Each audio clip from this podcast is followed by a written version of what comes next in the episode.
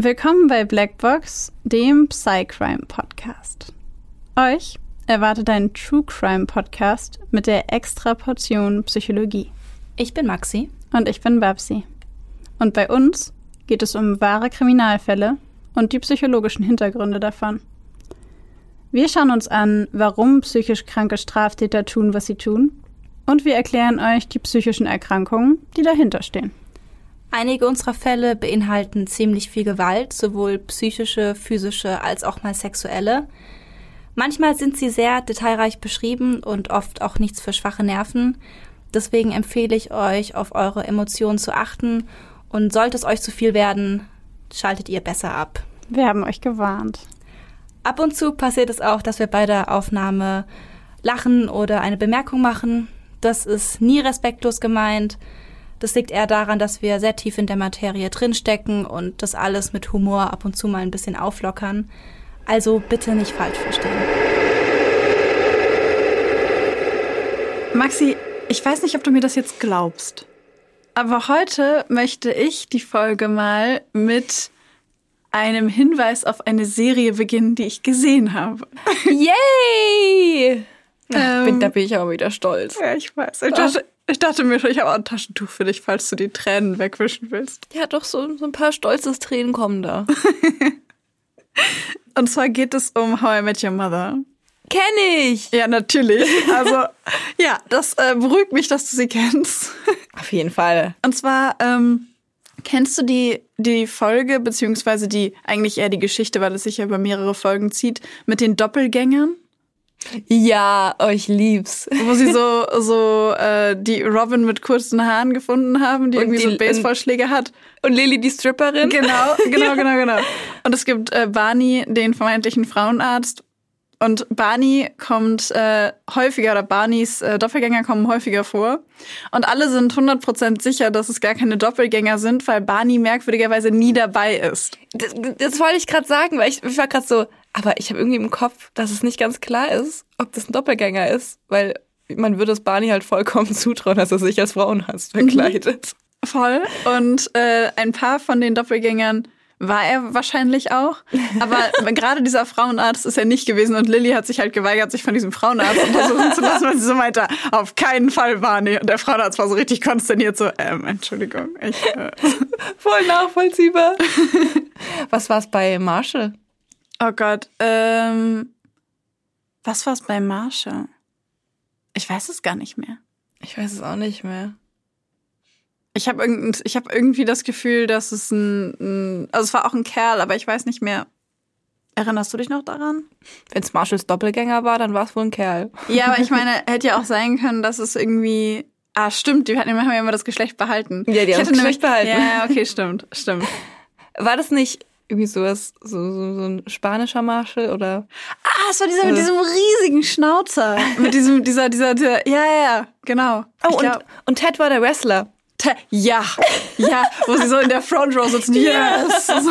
Ja, ich weiß es noch. Genau. Äh, Aber ich wollte einen, einen, einen Punkt damit verdeutlichen. Und zwar, okay, wir sind wieder abgedriftet. Ja, und zwar habe ich äh, neulich How I Met Your Mother gesehen, also Teile davon. Also ich habe zum Beispiel die äh, Stripper Lily gesehen. Und ähm, musste da an das Thema Doppelgänger denken und dachte mir, finde ich eigentlich einen witzigen Zufall, weil das Thema, das ich mir für die heutige Folge überlegt habe, hat tatsächlich mit den Doppelgängern zu tun, denn wir beschäftigen uns heute mit dem sogenannten Capgras-Syndrom.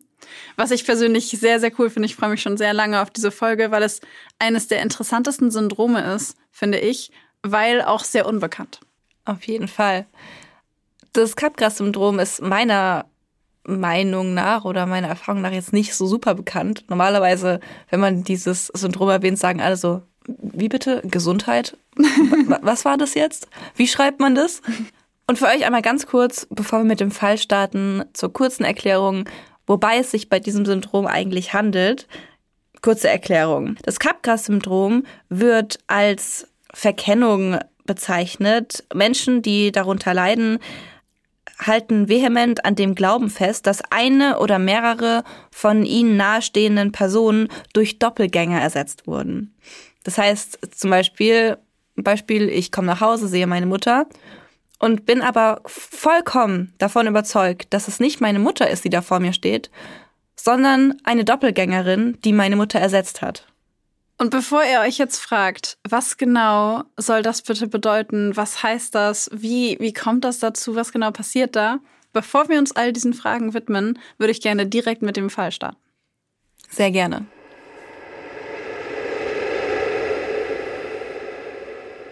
Es ist November.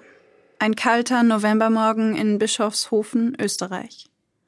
Kurz nach Sonnenaufgang, als er die Tür hinaus in die frische Morgenluft tritt.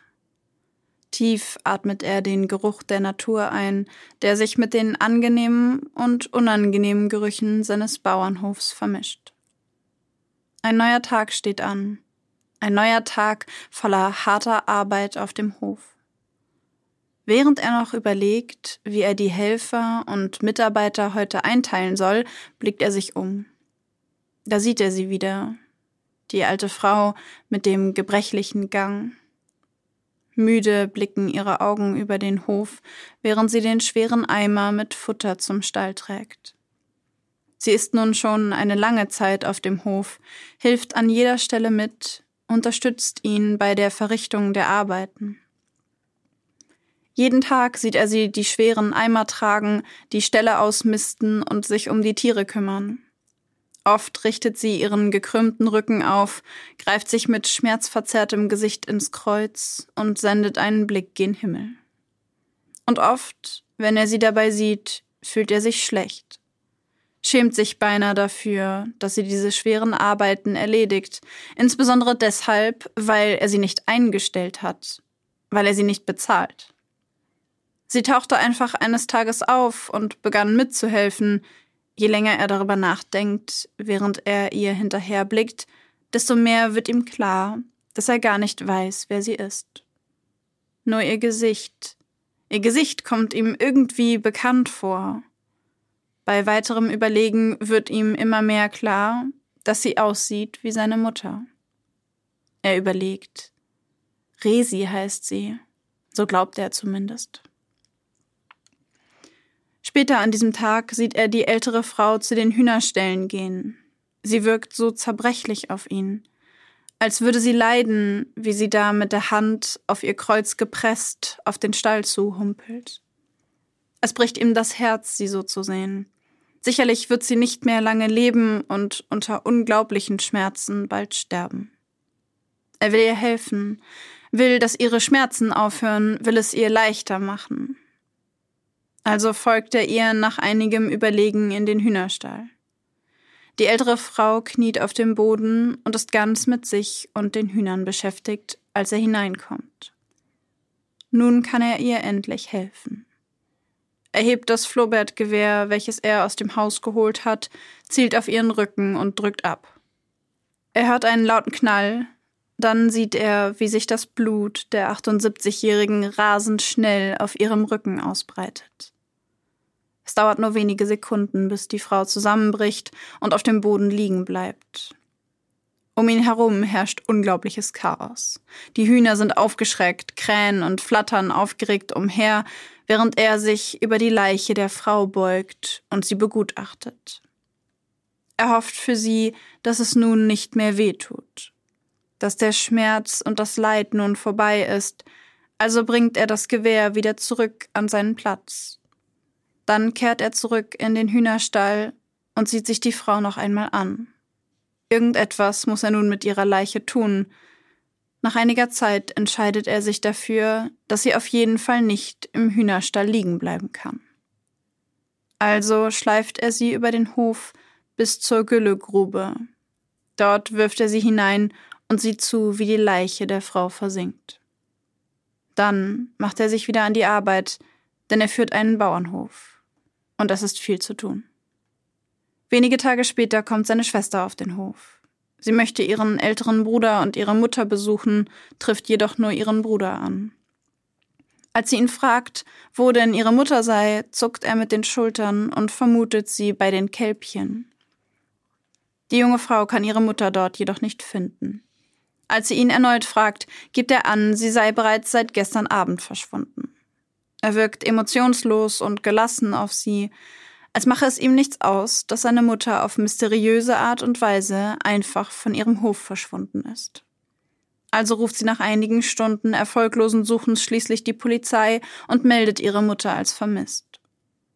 Es dauert nur kurze Zeit, bis sich der 44-jährige Hofbesitzer in Widersprüche zu den Umständen des Verschwindens seiner Mutter verstrickt.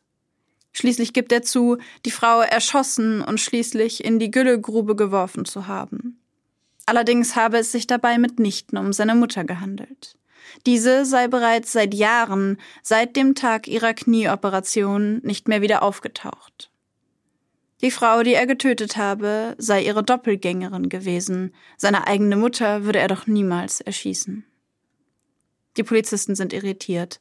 Sie wissen nicht ganz, was sie von dem geständigen, aber offensichtlich verwirrten 44-Jährigen halten sollen.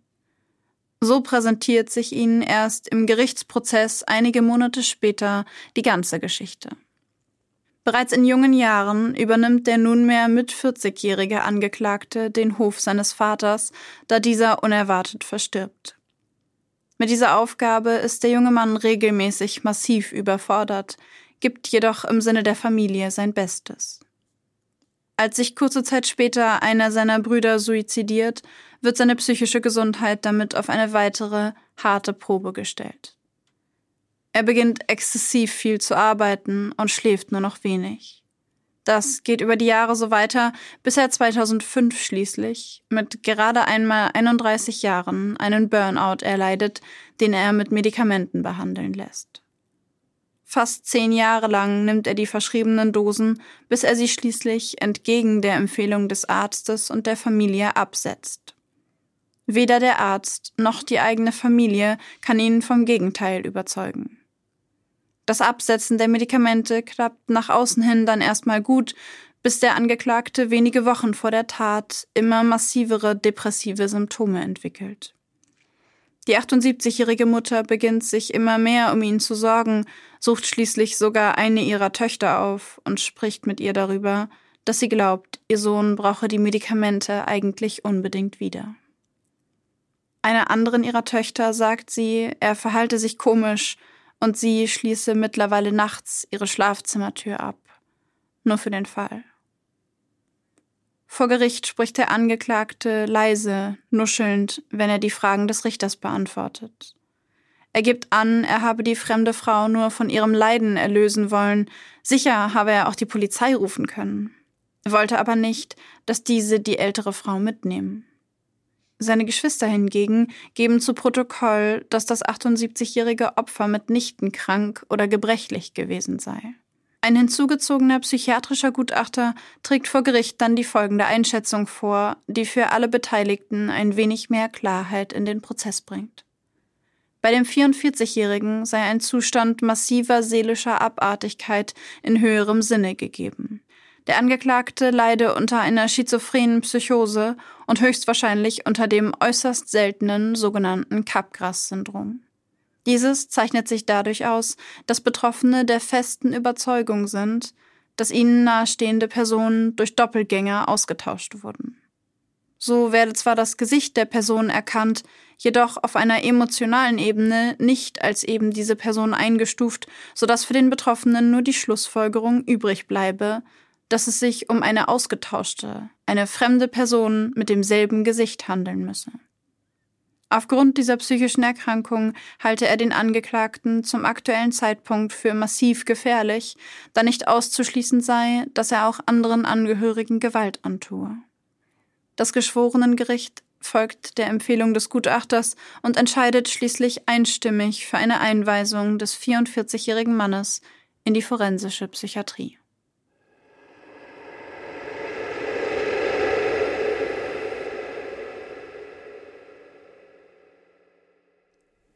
Das finde ich einen super traurigen und super interessanten Fall, muss ich sagen. Ehrlich gesagt ging es mir auch so. Also erstmal, ich habe sehr, sehr lange gebraucht, um überhaupt einen Fall zu finden, in dem die eindeutige Diagnose Capgras-Syndrom gefallen ist. Das glaube ich. Weil das so ungewöhnlich ist.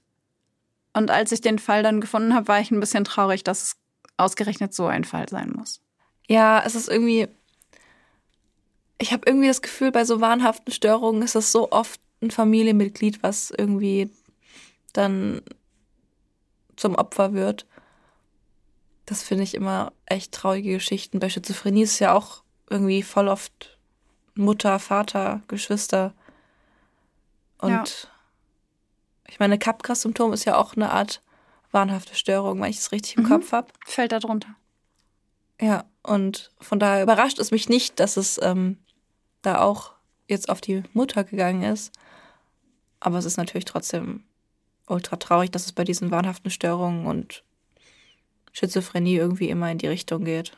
Gefühlt. Ja. Oder oft in die Richtung geht, nicht immer. Ja, was ich auch so sad fand daran war einfach, dass er selber auch gesagt hat, ja, er weiß, er hätte die Polizei rufen können, dass eine fremde Frau auf seinem Hof ist. Aber er wollte nicht, dass die Polizisten diese Frau mitnehmen, weil er nicht wollte, dass sie geht. Also war doch irgendwie eine Art von emotional, er emotionale nicht, Bindung. Er da. wollte das dieser Frau nicht antun, dass sie von der Polizei mitgenommen wird. Also für die Frau oder für sich? Für die Frau. Oh, okay, also, also für die so Mutter. Ganz, ja, was war ja nicht seine Mutter. Ja, ja, aber also, ne? also, also, ja, ja. Von außen war es ja. die Mutter. Was? für ihn, ja, für ihn war es diese fremde Frau, der das nicht antun wollte. Ja. Aber also, ne, das mit dem Kalbkrass-Syndrom ist für mich schon schlüssig, dass er seine Mutter da nicht erkannt hat. Ähm, aber es ist doch trotzdem auffällig, dass er eine fremde Frau, die auf seinem Bauernhof ist und offensichtlich Schmerzen hat, dass er dann einfach entscheidet, sie zu erschießen. Ja, also ich glaube, das, was man, ja, was man da so mit reinnehmen muss, er hat ja nicht nur das Capras-Syndrom äh, diagnostiziert bekommen, sondern auch eine schizophrene Psychose. Also quasi doppelte Diagnose. Mhm. Und ich glaube, die schizophrene Psychose hat halt dazu geführt, dass er der Meinung war, okay, ich will ihr helfen, ich helfe ihr, indem ich sie töte, weil dann tut es nicht mehr weh.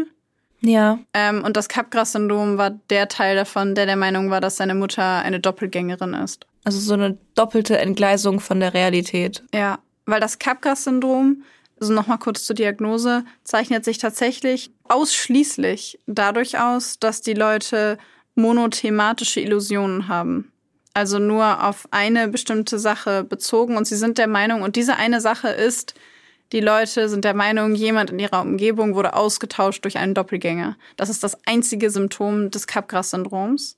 Alles, was darüber hinaus passiert an wahnhaften Inhalten, zählt nicht zum Capgras-Syndrom. Ja, und dann ist es irgendwie psychotisch. Genau, und deswegen musste gefärbt, es, nehme ich ja. an, einfach eine schizophrene Psychose dazu sein, um dieses Verhalten zu erklären. Ja.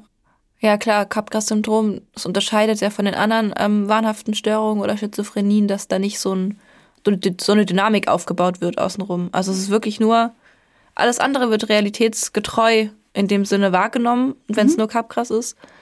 Nur eben das nicht. Ja, genau. Ich muss sagen, ich finde dieses Syndrom sehr spannend. Ich auch. Ähm, es hat mich sehr erinnert an ähm, die Bücher von Oliver Sacks. Ja. Für ja. den Fall, dass ihr die noch nicht kennt. Ähm, Oliver Sacks war einer der größten, ich weiß gar nicht, ob er Psychiater oder Arzt oder sowas war. Ich glaube, Neuro Neurologe. Ich bin mir nicht ganz sicher. Jedenfalls in diesem Formkreis von Psychiater, Neurologe etc. war er quasi so einer der bekanntesten, würde ich sagen. Und ähm, er hat mehrere sehr, sehr interessante Bücher geschrieben. Ich besitze auch ein paar davon. Unter anderem ein Buch mit dem Titel Der Mann, der seine Frau mit einem Hut verwechselte.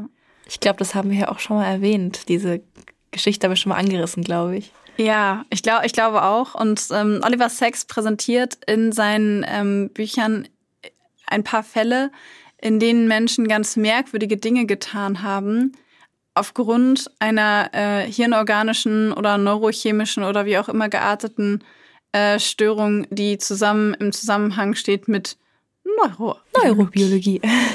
ja. Genau. Und äh, das, das hat mich sehr an, an, an ihn erinnert. Auch dieser Fall und das Capgras-Syndrom hat mich sehr an ihn erinnert. Weil das so ein Fall, das wäre so ein Fall für ihn gewesen. Voll. Kommt Capgras-Syndrom auch bei ihm in seinen Büchern mal vor? Ich habe nur ein oder zwei gelesen. Ich meine, er hätte das in einem seiner Bücher auch behandelt. Ich glaube, es kommt sogar vor in Der Mann, der seine Frau mit einem Hut verwechselte oder in dem Buch zur Halluzination. Das habe ich auch, aber das habe ich noch nicht durchgelesen. Hm, okay. Ja.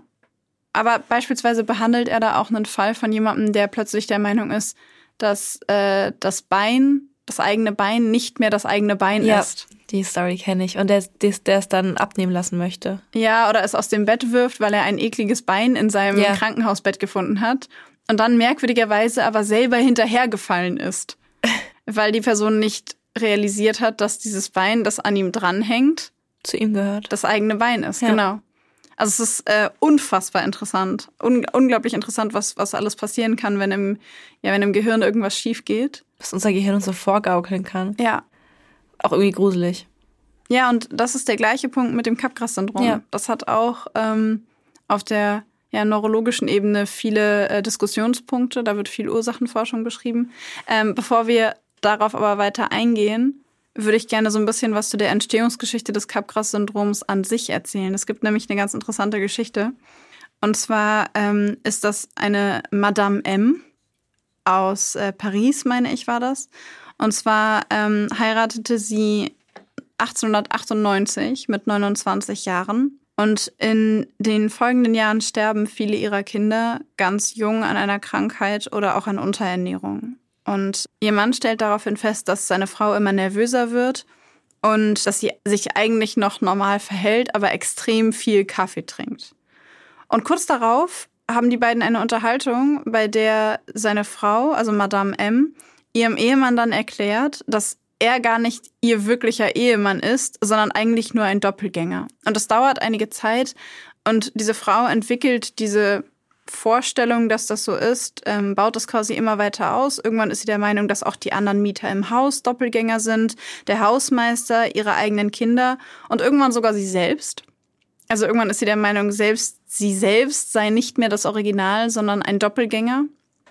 Und am 3. Juni meldet sie, also am 3. Juni 1918, meldet sie dann beim Kommissariat in Paris mehrere Raubüberfälle von bekannten Personen.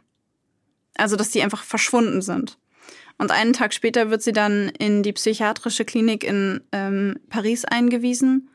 Und fünf Jahre später, nachdem Leute einfach und Ärzte fünf Jahre versuchten herauszufinden, was sie mit ihren Doppelgängern hat, findet ein Mann, ein Psychiater namens äh, Joseph Capgras, wahrscheinlich heißt es dann auch Capgras-Syndrom, Das könnte sein. Capgras-Syndrom, könnte sein. Also an dieser Stelle, das tut mir leid. Wir haben es wir haben's, sogar, also wir haben es immer nur Capgras-Syndrom genannt. Ja, aber jetzt, wo ich feststelle, dass der aus, dass das in Paris war, könnte ich mir halt auch vorstellen, dass es Capgras-Syndrom heißt. Es könnte sein. Vielleicht haben wir es auch einfach die ganzen Jahre immer falsch ausgesprochen. Vielleicht. Aber der hat jedenfalls das erste Mal dieses Symptom oder diese, dieses Syndrom diagnostiziert und deswegen wurde es auch nach ihm benannt. Macht Sinn. Wie absurd, stell dir mal vor, du lebst in einer Welt, in der du der festen Überzeugung bist, dass alle Menschen um dich herum durch Doppelgänger ausgetauscht wurden. Ich finde es eine ultra gruselige Vorstellung. Es würde mir voll Angst machen. Mega. Ich meine, du kannst dich auf dann ja gar nicht drauf verlassen, dass die Menschen, die du liebst, noch um dich rum sind. Und ich frage mich gerade, fragen sich diese Menschen dann, also fragt sie sich, wo sind meine Kinder und wo ist mein Mann? Hat sie nicht Angst? Macht sie sich nicht Sorgen darum, wo sie sind, weil sie, sie, weil sie ja vollkommen davon überzeugt ist, dass der Mann nicht der Mann ist und die Kinder nicht die Kinder. Also bei, äh, bei der Madame M könnte ich mir schon vorstellen, dass das so war. Also es gab nicht viel mehr Informationen dazu, aber ich könnte es mir schon vorstellen, allein deswegen, weil sie es bei der Polizei gemeldet hat. Ja, Ich habe mich das aber auch gefragt bei dem Hofbesitzer, der seine Mutter getötet hat, ob der sich nicht gefragt hat, warum seine Mutter seit fünf Jahren eigentlich nach der Knieoperation nicht zurückkommt. Und ich habe in so einem Seitensatz, in so einem Nebensatz von den Artikeln gelesen, dass er wohl der Meinung war, dass sie seit fünf Jahren bei Freunden wohnt. Okay. Und, Und- es war da einfach so akzeptiert Ja, und nie Kontakt gesucht. ja. Also ich, ich habe es auch nicht ganz, aber ich habe mich ja leider auch nicht mit ihm unterhalten. Ja. Meine nächste Frage, die sich mir gestellt hat, während du jetzt das von der Madame M erzählt hast, ist, ähm, haben die eigentlich irgendein Erklärungsmodell dafür, dass Doppelgänger auf einmal da sind, anstatt der geliebten oder bekannten Person? Also keine Ahnung, ne, ich denke jetzt irgendwie so an so eine so eine schizophrene Patientin, die immer von Außerirdischen spricht, so denken die, dass mit Außer durch Außerirdische ersetzt wurde oder Es ist einfach, ähm, also meines Wissens nach ist es einfach nur so, dass es heißt, das ist nicht mehr die Person, die wurde ausgetauscht. Und das ist, äh, das ist jetzt einfach so. Und wenn ihr sagen, ja, aber woher wisst ihr das ja? Ich werde ja wohl meine eigene Mutter erkennen. ah, ich wüsste ja, wenn eine meine Mutter das wäre. unverrückbare Ja, Grundannahme. Und Das es kann auch, auch mit Beweisen kann es nicht widerlegt werden, weil Nee. so ist es halt eben bei genau. wahnhaften Ich wüsste, Dingen. ich wüsste doch, wenn das meine Schwester wäre. Ja. Die erkenne ich doch. Ja, aber das kannst, ist sie kannst nicht. mit allem kommen und bringt überhaupt gar nichts. Ja. Klassisch. Klassiker wirklich, ja.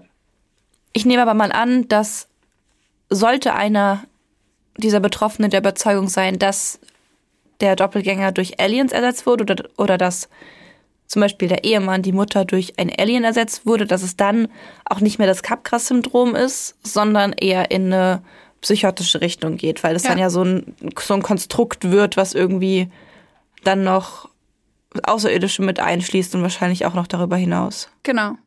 Es ist, ähm, es geht eben nur um diese eine Sache. Es geht nur um das Thema ersetzt durch einen Doppelgänger, eine Doppelgängerin. Das ähm, Schwierige daran finde ich, dass äh, das ist ja eine sogenannte monothematische Illusion, weil sie bezieht sich nur auf ein Thema. Ja.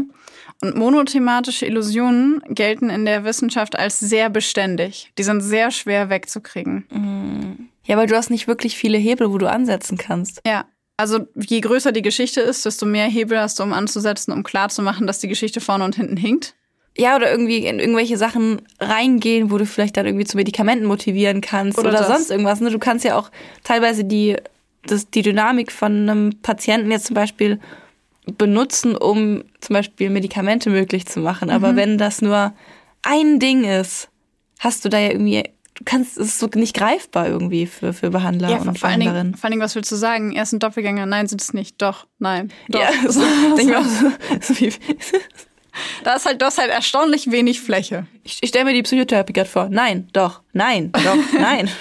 Wie wär's mit Medikamenten? Warum? weil die Mama, weil, weil sie glaubt, dass die Mama ein Doppelgänger ist. Nein, Nein. doch, nein. ja, genau das. Oh Gott, ja. Das Interessante daran ist, dass das Capgras-Syndrom, Capgras-Syndrom, oh Gott, ich hoffe, ihr verzeiht uns das, ähm, häufig zusammen mit folgenden Erkrankungen auftritt, und zwar mit Demenzkrankheiten wie beispielsweise Alzheimer, nach Schlaganfällen, Hirnblutungen oder auch anderen Verletzungen des Gehirns. Häufig, und das hatten wir in dem Fall ja jetzt auch, ist das Syndrom begleitet von anderen psychischen Erkrankungen, beispielsweise einer Schizophrenie oder Schizophrenia, einer schizophrenen Psychose. Manchmal, und das finde ich besonders, ehrlich gesagt, selber in meiner Vorstellung besonders gruselig, manchmal erscheint für Betroffene alles fremd. Das heißt, das Gesicht sieht auch nicht mehr aus wie ein Gesicht, sondern als wäre es wie aus Wachs oder gezeichnet oder gemalt oder sowas. Und es Oh. erscheint alles total surreal. Also es kann sein, dass die Leute in deinem Umfeld alle aussehen, als wären sie Wachsfiguren.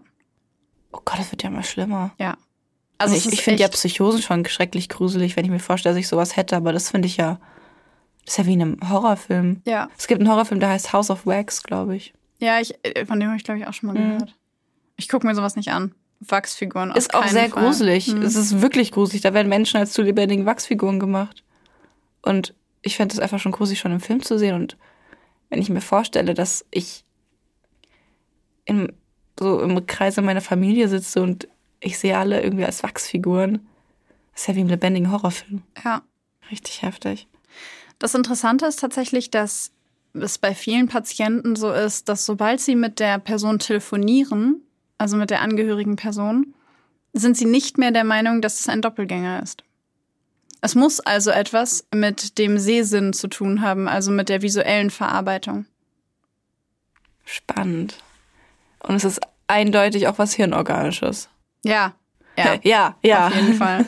Tatsächlich, also man war immer der Meinung, dass man gesagt hat, na ja gut, also wenn die Leute miteinander telefonieren, dann normalisiert sich die Wahrnehmung. Allerdings ähm, hat ein Forscherteam in Madrid im Jahr 2011 belegen können, dass dieses Syndrom auch bei Menschen entstehen kann, deren Verwandte ganz weit weg wohnen und die sich nur am Telefon begegnen, was dann die These widerlegt hat, dass es sich nur um etwas Visuelles handelt weil die Leute, selbst wenn sie nur mit ihren Verwandten telefonieren und sie nie sehen, trotzdem der Meinung sein können, dass die Person, mit der sie telefonieren, ein Doppelgänger ist. ja. Ich fand das total interessant. Dieses ganze Syndrom fand ich so Es, interessant. es macht auch Sinn für mich. Es macht für mich irgendwie keinen Sinn, dass kein Betroffener diese, diesen, diesen Wahn aufrechterhält, wenn er ähm, telefoniert. Also, dass es dann nicht mehr existent ist, dieser Wahn. Es macht für mich ja auch gar keinen Sinn. Also irgendwie. Also, Verstehst du, was ich meine? Ich, ich kann das nachvollziehen, dass es auch bei weit entfernten Verwandten so ist. die man nie sieht. Ja. Das ist der, und das, das hat mich überrascht. Ach so, es muss sein, dass man sie nie sieht. Dass man, ja, oder du hast sie seit fünf Jahren nicht gesehen Ah, und ihr okay, telefoniert okay, okay. Mhm. nur. Und du bist aber trotzdem irgendwann der Meinung, dass du mit einem Doppelgänger telefonierst, obwohl du die Person nicht siehst. Und das hat mich überrascht, weil ich eigentlich dachte, dass es was mit der visuellen Verarbeitung zu tun hat. Mhm. Und die Tatsache, dass das auch nur übers Telefon äh, sich entwickeln kann, widerspricht dem aber. Ja. Es gibt nämlich einen Ansatz, ähm, und zwar glauben einige Forscher, dass es begründet ist auf einer sogenannten Prosopagnosie. Das ähm, ist der Fachbegriff für die generelle Unfähigkeit, Gesichter bewusst zu erkennen. Und die Ursache dafür ist häufig eine Verletzung des Gyrus fusiformis im Schläfenlappen, sprich ja, an der Seite von eurem Kopf, rechts und links. Da ist nämlich das Areal, das zuständig ist für die Gesichtserkennung. Und wenn dieses Areal kaputt geht oder geschädigt wird, dann erkennen manche Menschen nicht mal sich selbst im Spiegel. Das ist auch was, was von Kindern erst so im späteren Kleinkindalter entwickelt wird, gell? Sich selbst im Spiegel erkennen. Aber Kinder erkennen das Gesicht ihrer Mutter oder ihres Das Vaters. stimmt. Das machen sie schneller, ja. Also ich glaube, das mit dem Spiegel hat mehr was mit einer Selbstbewusstheit zu tun. Also dass man sagt, ich bin ich und jemand anders ist jemand anders. Ja. Aber die Gesichtererkennung ist tatsächlich etwas, das kleine Kinder schon können. Und das sitzt eben genau in diesem Schläfenlappen. Und wenn das kaputt geht, dann erkennst du niemanden mehr um dich herum.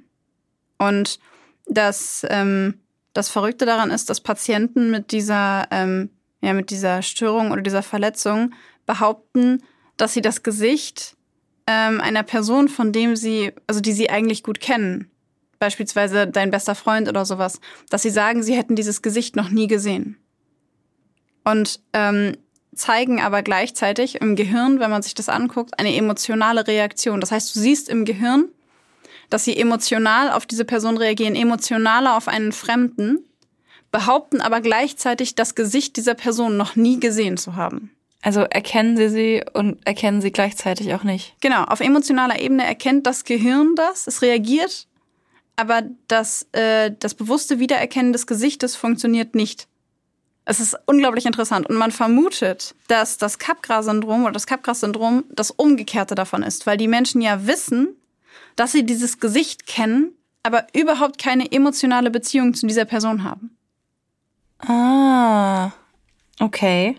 Hat man das vielleicht mal auch mal untersucht? Also ich nehme mal an, dass in dem Experiment, wo das Gehirn emotional reagiert hat, es mit Hautleitfähigkeit oder so gemessen wurde. Mit Hautwiderstand. Hautwiderstand. Genau.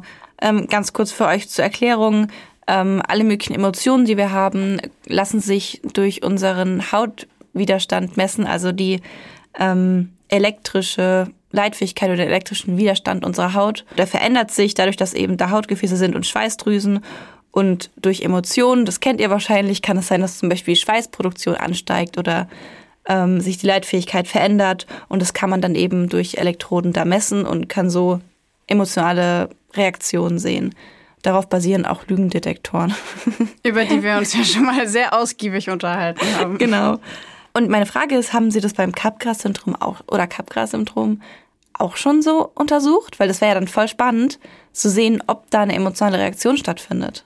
Das ist der Punkt. Ähm, also ich habe bisher keine, also ich habe keine Studie gefunden, die das eindeutig ähm, belegt oder widerlegt hat. Das war so der Versuch. Dadurch, dass das Syndrom so selten ist, ist es auch schwer, da aussagekräftige repräsentative Studien zu machen. Glaube ich.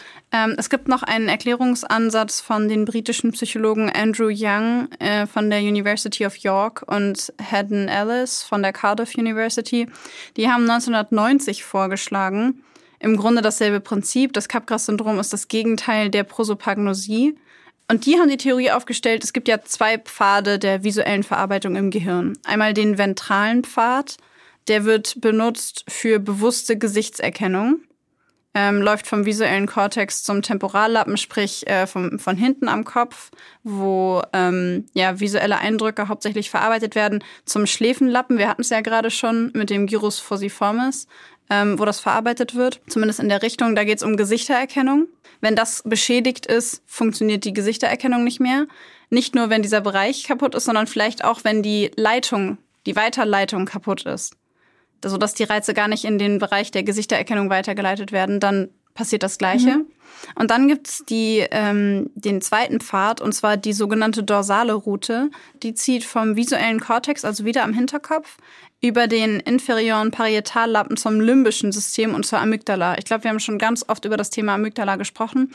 Die Amygdala ist ähm, ein Teil, der im Temporallappen sitzt, also auch an der Seite eures Kopfes, gibt's auch auf beiden Seiten und ist zuständig unter anderem und nicht ausschließlich, aber auch zuständig für Emotionen. Und ähm, in der Amygdala bekommt das Gesicht die emotionale Bedeutung. Und wenn dieser Teil kaputt ist, dann wird im Gehirn nur eingeordnet, dass das Gesicht bekannt ist, aber es gibt keine emotionale Verbindung. Mhm. Und ähm, es gibt einen, einen Satz, den ich, äh, den ich bei der Recherche gefunden habe, den ich sehr passend fand und der zufällig auch zu unserem Fall passt. Und zwar äh, sagte ein Psychiater über einen seiner Patienten, er sagt dann, weil ich nichts für sie empfinde, kann das nicht meine Mutter sein, sondern eine merkwürdige Frau, die so tut, als wäre sie meine Mutter. Scheiße, und da ist dann die Logik drin. Ja. Ah. Hey, ich find's ultra spannend, das, dieses ganze Thema. Jetzt macht, dann macht's ja auch, also, ne, in Anführungszeichen Sinn. Also, wenn, wenn da im hirnorganischen Sinne da was blockiert ist und ich sehe meine Mutter an und habe keine Emotionen, dass ich dann rückschließe, weil es vielleicht auch wahrscheinlich, jetzt, jetzt kommt die Psychologin, weil es vielleicht auch so eine Dissonanz auslöst, meine Mutter zu sehen und keine Emotionen zu haben. Mhm. Das passt ja nicht zu meinen zu dem, wie ich mich kenne, es passt nicht zu meinen Erfahrungen, dass dann der einzige logische Erklärungsansatz für mich ist, dass es nicht meine Mutter ist. Das ist genau der Teil, der mit vermutet wird als den, der Bereich der psychischen Ursachen. Genau das, was du gerade gesagt hast. Wirklich? Oh ja. mein Gott. Ähm, und zwar nämlich, dass diese neurochemischen oder auch neuroanatomischen ja, Störungen, Fehlweiterleitungen oder auch Verletzungen im Gehirn von dem Menschen in Form einer Rationalisierungsstrategie verarbeitet werden. Weil natürlich entsteht ein unglaublicher innerer Konflikt, wenn mir mein Gehirn sagt, das ist meine Mutter und mein Gehirn sagt, wir empfinden gar nichts. Ja. Ähm, und dass die Menschen oder die Person dann auch das Gehirn und der Mensch an sich versucht, das auszugleichen und versucht, es logisch darzustellen und das ist im Grunde, dass das Capgras-Syndrom oder Capgras-Syndrom wie ein Schutzmechanismus des Gehirns ist. Ja. Genau, und das kann äh, tatsächlich, es gibt auch so einzelne äh, Psychologen, die sagen, das kann auch passieren, wenn jemand, ähm, weiß ich nicht, extrem misshandelt wurde oder sowas, dass man dann äh, gedanklich keine emotionale Bindung zu einer Person hat, sie aber erkennt. Auch daraus könnte es entstehen, dass es so eine Side-Theorie, aber der Fokus der Theorien liegt tatsächlich auf der ähm, ja auf der neurobiologischen äh, und neurologischen Ebene. Ja. Das heißt also wirklich, dass da einfach so ein, eine Dissonanz und Konflikt entsteht und unser Gehirn wie immer versucht, Konflikte zu beseitigen. Genau. Wir möchten möglichst wenig Anspannung haben, wir möchten möglichst wenig Widerspruch haben, brauchen, dass alles zusammenpasst in unseren Überzeugungen und Verhaltensweisen und Emotionen. Und das passt ja echt voll gut dazu, was wir immer sagen, dass es ganz oft irgendwie Mechanismen oder Strategien sind, die eigentlich, ich sag mal, zum Überleben beitragen mhm. sollen mhm. oder eben, ja, die zum Überleben beitragen sollen und die funktionieren sollen. Und es funktioniert ja, aber dann irgendwie doch auf ganz dysfunktionale Weise. Ja. Ich könnte mir nämlich vorstellen, dass bei dem Fall, den wir vorgestellt haben, ähm, das chemische, das ein chemisches Ungleichgewicht dafür gesorgt hat, dass ähm, die Weiterleitung von Emotionen, also von der emotionalen äh, Komponente, nicht funktioniert hat. Mhm. Beispielsweise. Also da gibt es ja tausend Erklärungsansätze, aber wenn das der Fall gewesen ist, dann ähm, und dass das vielleicht auch was zu tun hatte mit dieser psychischen Vorbelastung. Der hatte einen ja. Burnout vorher, der hat viel, zehn Jahre Medikamente genommen und dass da vielleicht einiges im Gehirn einfach durcheinander gekommen ist und dass sich das dann gezeigt hat in Form von eben dieser schizophrenen Psychose in Kombination mit dem Capgras-Syndrom. Ja, es kann ja, also ich meine, du hast ja erzählt, dass der ähm, da das vom, nachdem Papa gestorben ist, das übernommen hat und dann hat er ja auch mit der Mutter da zusammengelebt. Mhm. Und es ist ja eine total riesige Verantwortung, die er da übernimmt für die Familie. Ja. Also denke ich schon, dass er ja ein sehr familienbezogener Mensch dann war oder ja. ist.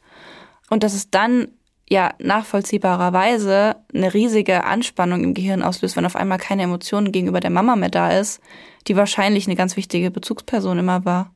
Ja, das, was nämlich auch dafür spricht, ist, dass das Capgras-Syndrom häufig, also am häufigsten mit Menschen auftritt, zu denen man eine emotionale Beziehung haben sollte und eigentlich hat. Mhm. Also es ist selten, dass das Capgras oder Capgras-Syndrom anfängt äh, mit mir unbekannten Menschen, von denen man dann auf der Straße der Meinung ist, das ist ein Doppelgänger, sondern es passiert in erster Linie mit Menschen, die uns nahestehen. Und das würde das unterstreichen. Ja. Jetzt würde mich eine Studie richtig interessieren von dem Grad der Beziehung, ab dem es wahrscheinlich ist, dass man die Person verkennt, als wenn man Capgras-Syndrom bekommt. Also ich habe tatsächlich auf meiner Liste stehen, dass ich mir das Syndrom noch mal ein bisschen angucken will, weil ich es so unglaublich interessant finde. Ich finde es auch mega interessant. Spannend. Ja, und ich muss gerade jetzt die ganze Zeit an diesen Bauern, was? Mhm. Bauern denken und überlege mir die ganze Zeit, dass es ja dann irgendwie jetzt doch irgendwie in sich voll schlüssig ist. Und ich habe jetzt auch schon Ideen, wie wahrscheinlich die Psychotherapie oder die therapeutische Behandlung oder medikamentöse Behandlung aussieht. Das ist voll witzig, wenn man irgendwie weiß oder wenn man schon eine Idee hat, wie es entsteht und warum es mhm. auf die und die Person geht, dass man dann irgendwie schon so eine Idee hat, wie dann die Behandlung aussehen könnte. Weißt du, was ich meine? Ich habe gerade so ein bisschen so Excitement in mir, weil ich mir denke, so ich weiß, wie es weitergehen kann. Du kannst uns ja mal ein Konzept vorstellen, sobald du dich da final mit auseinandergesetzt hast. Ja, also ich kann mir, ich kann, ich habe schon ein kleines Konzept, ich weiß nicht, ob es stimmt, aber das kannst du mir ja gleich sagen, ob das stimmt. Ich sag's einfach mal. Und zwar nehme ich an, dass es mit oh, Überraschung mit Psychotherapie wahrscheinlich erstmal begonnen wird. Nee. Das glaubst du jetzt nicht das ist, wirklich. Das, das, das. Maxi, was haben wir all die Jahre ohne dich gemacht? Also ich könnte mir hier, ich als alte Systemikerin, alte Systemikerin, das ist seit einem Jahr in der Ausbildung, ich könnte mir vorstellen, dass eine systemische Therapie, wenn die Angehörigen noch da sind, ab einem gewissen Punkt, nicht direkt am Anfang, weil dann finde ich es ein bisschen heikel, ähm, bestimmt hilfreich wäre. Also eben Therapie in Zusammenhang mit der Familie und eben in diesem Konstrukt des Systems der Familie, weil das ja offensichtlich was ist, was die Familienstrukturen beeinträchtigt und auch dadurch beeinträchtigt wird guckst ganz skeptisch. Ja, weil ich, ich tue mich immer so ein bisschen schwer mit, mit Sachen, die so sehr, ähm, also wenn das wirklich auf so einer sehr neurologischen Ebene ähm, stattfindet, dann hätte ich, hätte ich gedanklich mit Medikamenten angefangen. Ja, das kommt noch, das kommt und, noch. Ah, okay, ich, weil ich hätte damit angefangen und dann gehofft, dass es allein damit schon vorbei ist. Ah, ja. Jetzt bin ich aber Therapeutin und denke immer zuerst an die Psychotherapie. Okay. Aber ich hätte auch, also ich, auf gar keinen Fall ohne Medikamente auf jeden Fall. Und was ich mich jetzt aber auch noch frage, ist auf jeden Fall, also Medikamente, denke ich, sind auf jeden Fall nötig. Aber ich nehme mal an, dass klassische Neuroleptika oder Antipsychotika da wahrscheinlich nicht helfen, weil die ja oft auf eben die chemischen Ungleichgewichte zielen, die bei einer Schizophrenie bestehen, also zum Beispiel Dopaminüberschuss, ne, diese ganzen Hypothesen, mhm. die es da gibt. Und beim Capgras-Symptom ist das ja aber ja nicht so, weil es klass keine klassische Psychose ist. Und jetzt frage ich mich, ob welche Medikamente dann da überhaupt greifen können, weil in meinem Kopf funktionieren Antipsychotika ja dann nicht. Also ich glaube, wenn es eine Läsion im Gehirn ist, sprich, wenn da Gewebe kaputt gegangen ist, dann kannst du da auch mit Medikamenten nichts machen. Von daher, ich glaube, ehrlich gesagt, glaube ich, dass die Therapie sehr, sehr individuell ist an der Stelle. Bestimmt, ähm, ja. Je nachdem, ich, wahrscheinlich müsstest du halt erstmal rausfinden, woran es liegt ob es äh, Läsionen im Gehirn gibt, also Verletzungen in den Bereichen des Gewebes, die zuständig sind für Gesichtererkennung im ventralen oder dorsalen Pfad bei der Verarbeitung von visuellen Reizen, der Emotionsverarbeitung von visuellen Reizen und der Gesichtererkennung. Ähm, und dann im zweiten Schritt rausfinden, ob es potenziell, wenn da nirgendswo Läsionen, Verletzungen, Veränderungen im Gehirn sind, würde ich, glaube ich, ein, ähm, also wenn man so komplett, ich weiß gar nicht, wie man das in der Diagnostik macht, aber ich aus meinem nicht Diagnose wissen, würde wahrscheinlich danach ein FMRT machen mhm. mit also ein funktionales MRT und mir angucken, ob im Gehirn ähm, der Bereich für Emotionen aufleuchtet, wenn ich jemanden von der Familie dahin packe, ähm, im Vergleich zu jemandem, der fremd ist und würde halt gucken, ob das funktioniert. Also aber auch dafür brauchst du dann jemanden, bei dem der Patient oder die Patientin der Meinung ist, diese Person sei ein Doppelgänger. Mhm. Und wenn es nur eine einzige Person gab, wie in unserem Fall, bei dem bei der der Patient das dachte oder die Person das dachte. Dann ist es schwierig zu behandeln, weil du das Symptom ja nicht siehst. Genau. Ja. Also das kommt halt auch so ein bisschen drauf an. Ähm, weil ich glaube, das würde ich zuerst machen, um sicher zu gehen, dass es keine Läsionen im Gehirn sind, weil klar könnte man es dann trotzdem versuchen mit äh, Therapie und Medikamenten, aber dann wüsste ich zumindest, dass es auch an der Läsion liegen kann und die kann ich möglicherweise nicht so schnell wie mit Medikamenten behandeln, wenn überhaupt. Ja, wollte gerade sagen, kann ja auch sein, dass es gar nicht Ja. dann bearbeitbar ist. Genau.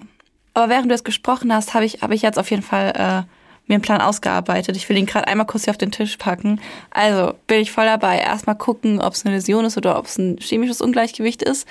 Wenn chemisches Ungleichgewicht, gewischt, hm, Gewicht, dann ähm, entsprechende Medikamente, wo ich gerade, ähm, ne, ich bin ja keine Psychiaterin, nicht weiß, äh, welche Medikamente da genommen werden würden. Und wenn diese Grunderkrankung dann die Symptome davon eben, die Grunderkrankung in Anführungszeichen geheilt oder die Symptome ähm, besser geworden sind, dann begleitend die Psychotherapie auch im Rahmen der Familie, weil das ja eben ganz viel mit den Strukturen bestimmt macht und auch, ähm, weil das für den Patienten ja total belastend sein kann. Auf jeden Fall. Auch eben, nehmen wir an, dass, bei dem waren es ja fünf Jahre, bei dem Ja. Fall, den wir jetzt hatten. Fünf Jahre, wo er seine Mutter nicht erkannt hat. Ja. Und nehmen wir an, die Mutter würde noch leben und er würde, hätte so eine Behandlung erhalten, dass da wahrscheinlich ganz viel auch zwischen Mutter und Sohn dann gibt, was irgendwie noch bearbeitet werden muss oder was irgendwie aufgeholt werden muss. Ja. Ja. Ja, das Capgras-Syndrom. es ist und bleibt ein Mysterium, so ein wenig. Also es gibt noch sehr, sehr, sehr viel Forschung in dem Bereich zu tun. Ähm, ich bin auf jeden Fall gespannt, was da so passiert. Ich auch sehr. Eine letzte Frage muss ich dir jetzt aber zum Abschluss noch stellen. Ja. Hast du schon mal deinen eigenen Doppelgänger gesehen oder einen Doppelgänger von jemandem, den du kanntest? Mm.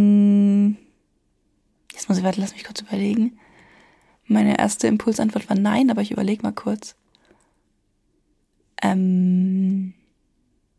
Nee, außer dass mein, mein Papa in, ähm, auf Jugendfotos einfach eins zu eins aussieht wie ich. ähm, aber ich glaube, das zählt nicht als Doppelgänger. Habe ich von mir noch nie und auch von niemand anderem bisher eingesehen. Bei dir? Ich musste tatsächlich vor einigen Monaten sehr lachen, weil ähm, einer der äh, engsten Freunde von meinem Freund war äh, zu Besuch bei uns. Und es gibt einen YouTuber, dessen Namen ich äh, ehrlich gesagt auch ich will ihn vergessen, Mhm. aber es gibt einen YouTuber oder Streamer, der im Gesicht eins zu eins aussieht wie dieser Kumpel von meinem Freund. Und das war so krass, weil er, mein, mein Freund hat mir ein Foto gezeigt und ich meinte, Hayat, das ist doch der und der. Also sein, der Name von seinem Kumpel. Und er hat mich angeguckt, hat mega angefangen zu lachen, meinte, nee, das ist der YouTuber XYZ. Und ich dachte, Oha. ich habe mich nicht mehr eingekriegt vor Lachen, weil es so, die sehen sich so ähnlich, das ist der Wahnsinn. Krass. Also das war schon, das war schon richtig, richtig crazy. Das war das erste und einzige Mal, dass mir das passiert ist. Krass. Und ich hab's, ich hab's halt bisher immer nur, also ich hab's halt auf Social Media manchmal gesehen, ne? Also keine Ahnung, es gibt, du bist ja nicht so viel auf TikTok unterwegs. Ist auch Ich hab, gut, ist äh, auch gut so. TikTok gelöscht, ja. Ja, ich soll es auch wieder löschen. Viel zu viel Zeit. Aber da gibt's zwei Pärchen. Und die zwei Pärchen, sowohl die Frauen als auch die beiden Männer, sehen sich dermaßen ähnlich. Sind das diese mit den blonden langen Ja, Haaren? ja, genau, die sind ja, es. ja. Und die, waren, die, die haben sich jetzt ja auch getroffen und die machen jetzt auch teilweise dann zusammen irgendwie Videos. Aber bevor die sich getroffen hatten, habe ich da ständig die Videos von denen kamen auf meiner For You Page. Mhm. Und ich habe ständig verwechselt. Und ich dachte ständig, dass es die sind die gleichen Menschen und die gleiche Familie, weil das Kind dann auch noch so ähnlich aussieht. Und ich dachte mir so, what? Und dann irgendwann kommt so ein Video, wo die alle in einem Video sind und ich bin so, das sind dann aber aber Zwillinge, ne? Und dann erklären die so, dass sie sich nie gekannt haben und sich irgendwie gegenseitig ihre Videos auf TikTok gesehen haben und sich dann getroffen haben. Der eine kommt aus Amerika oder, oder so und der andere aus Australien. Und ich denke mir so, Alter. das, das ist ultra crazy, dass da einfach eine ganze Familie so ultra ähnlich zu der anderen aussieht. Krass. Ich habe äh, tatsächlich irgendwo mal gelesen, aber das ist wie dieses klassische, man isst in seinem Leben 13 Spinnen im Schlafding. Ich weiß nicht mehr, ob das stimmt oder nicht. Also das mit den Spinnen auf keinen Fall. Aber ähm, Sind wir uns da sicher? ja, wer soll das denn? Als Psychologinnen müssen wir uns doch an der Stelle fragen, wer das erhoben haben will. So. Was war denn bitte die statistische äh, Auswertung da an der Stelle? Vielleicht hat sich jemand sein ganzes Leben lang und mehrere Menschen auch jede Nacht gefilmt und dann gezählt, wie viel Spinnen in den Mund gelaufen Und, und was machst du in den Nächten, in denen die Kamera dich nicht aufgenommen hat? Und wie groß musste die Gruppe sein, um repräsentativ zu sein? Hinterfrag's nicht, Barbara. Nein, aber die andere Information, die ich äh, gelesen habe, von der ich nicht weiß, ob sie stimmt oder nicht, ist, jeder von uns hat durchschnittlich fünf Doppelgänger auf dieser Welt. Das habe ich aber auch schon gehört. Es erscheint mir ein wenig viel, ehrlich gesagt. in Anbetracht äh, der Menge an Menschen und der unterschiedlichen Nationalitäten und äh, Haar, Haut und Augenfarben. Mal abgesehen von den Gesichtszügen. Aber mich würde natürlich sehr interessieren, hat einer von euch schon mal seinen Doppelgänger oder den Doppelgänger von jemand anderem gesehen? Oh ja, das ist eine gute Frage. Wir sind sehr gespannt auf, eine, äh, auf eure Stories. Schreibt uns gerne bei Instagram, da heißen wir Blackbox der Podcast, alles klein und zusammengeschrieben. Oder schreibt uns eine E-Mail an blackbox der Podcast at gmail.com. Wir sind sehr gespannt auf eure Stories und Ja. Geschichten. Und wir wünschen euch noch einen wunderschönen Tag. Bis zum nächsten Mal. Tschüss!